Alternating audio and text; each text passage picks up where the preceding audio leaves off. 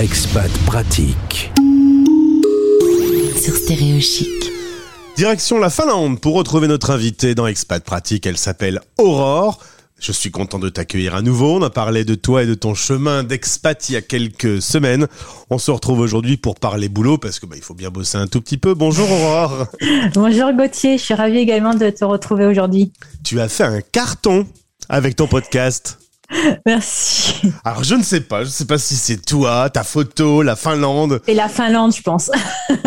C'est Ça gentil. intrigue. Tu mets ça sur le dos de la Finlande. Euh, en tout cas, c'est vrai qu'il a été euh, très écouté. Euh, tu vis aujourd'hui dans un pays qui est à 3 heures au nord de la capitale, dans une ville qui est à 3 heures au nord de la capitale de la Finlande, Helsinki. Tu me disais qu'aujourd'hui il faisait un beau soleil. Exactement. C'est pas non plus l'endroit dans le monde où il va, où on y va pour la, la- les fortes chaleurs, hein, on est d'accord. C'est sûr. On y va plutôt pour la neige, généralement. Toi, tu travailles dans le monde des RH et quand ton mari a eu l'opportunité de s'expatrier euh, là-bas, tu es parti avec ton travail euh, aujourd'hui.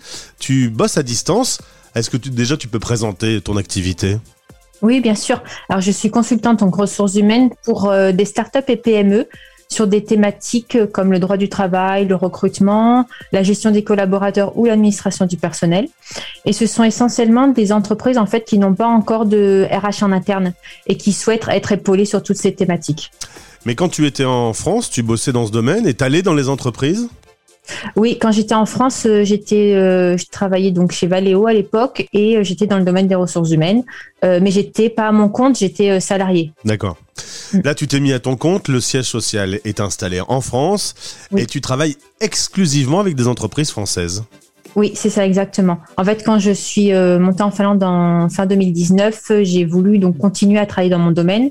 C'est un domaine qui me passionne et du coup, euh, je me suis mise à mon compte. J'ai créé ma mon, mon- ma micro-entreprise et j'ai lancé mon, mon business.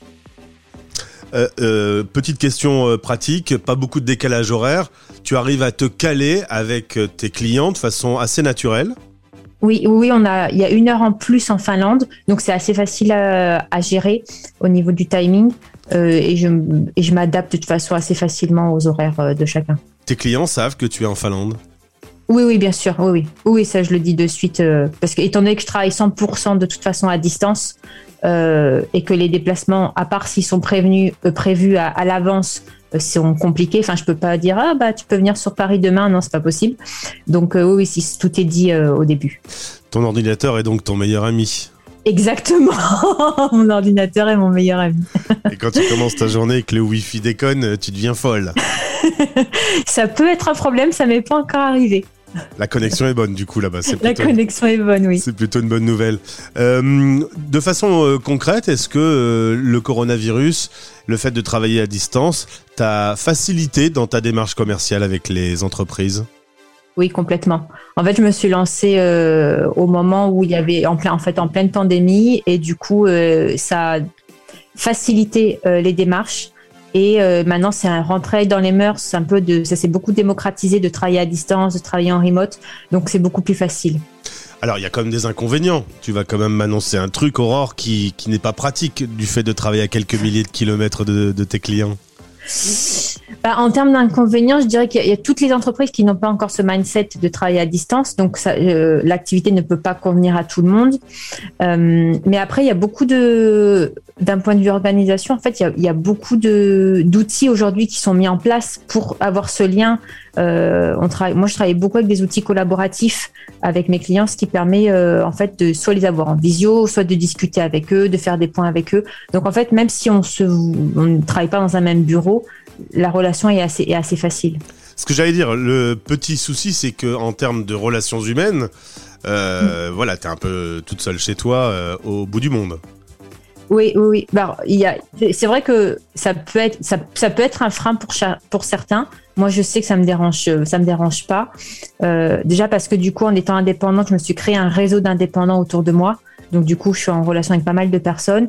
Et pour les et pour les clients avec qui je travaille, on utilise Slack, Google Drive, Notion, tous ces outils en fait qui font que ça facilite beaucoup la relation. On a un nouveau communiqué de presse qui a été euh, lancé euh, sur toutes les plateformes en, France aujourd'hui. Parlant de l'audience de Stéréo Chic, on a fait 400 000 auditeurs en septembre. On a des auditeurs dans toute la planète. Franchement, là, on a quelqu'un qui nous écoute et qui se dit, je me lancerai bien. Est-ce que euh, tu lui dirais, ben, vas-y, let's go, fonce? Oui, parce que, enfin, après, évidemment, ça, on se lance pas en, enfin, c'est une décision qui se mûrit et il y a, beaucoup de choses à faire en amont, mais, euh, si le, si le métier euh, peut convenir à ce, à ce travail à distance, oui, parce que si la personne veut, généralement, ce sont les femmes d'expat qui se lancent euh, pour suivre les conjoints, donc oui, je leur dirais oui de se lancer, bien évidemment. Et travailler à la maison avec les enfants, est-ce que c'est un truc que, tu arrives à gérer? Oui, en fait, bah, mon fils est chez la nounou et quand je vais le chercher, bah, du coup, je fais une pause dans mon emploi du temps et je, et, je et je continue le soir. En fait, je m'adapte à ma vie de famille. D'accord. Il débarque pas en pleine réunion en disant euh, non. mon, chocolat chaud et froid. non, non, non, non. Je m'organise en fonction. C'est aussi un des avantages d'être à mon compte, c'est que du coup, je peux concilier euh, ma vie familiale et ma vie euh, professionnelle. Très bien, en tout cas, euh, si vous voulez en savoir plus, si vous voulez échanger euh, avec Aurore, c'est bien le principe de cette radio, c'est d'être pratique. La rubrique s'appelle Expat Pratique. Vous avez le lien vers son Instagram. Je suppose, Aurore, que tu répondras aux questions que les gens euh, pourront être amenés à te poser. Bien sûr, avec plaisir. C'est là que tu me dis non, il n'y a pas question. non, non, bien sûr, avec plaisir. Au contraire. On serait très mal. I love French music. Les grandes chansons françaises sont sur Stéréo Chic. C'est une petite tradition de fin d'interview désormais sur euh, cette émission. Je t'ai demandé quelle était euh, la chanson avec laquelle tu partirais sur une île déserte. Voilà, tu m'as, tu m'as répondu. Samedi soir sur la terre de Francis Cabrel. Tu as hésité avec euh, Jean-Jacques Goldman, qui était aussi un amour de jeunesse. Oui, exactement. C'est la première chanson qui m'est venue à la tête quand tu m'as posé la question. Ah, j'ai jamais trouvé spécialement ni Cabrel ni Goldman extrêmement sexy, mais en tout cas, c'est d'incroyables chanteurs français. Merci beaucoup d'avoir répondu à nos questions et au plaisir de Merci revenir sur l'antenne. Salut Aurore. Au revoir.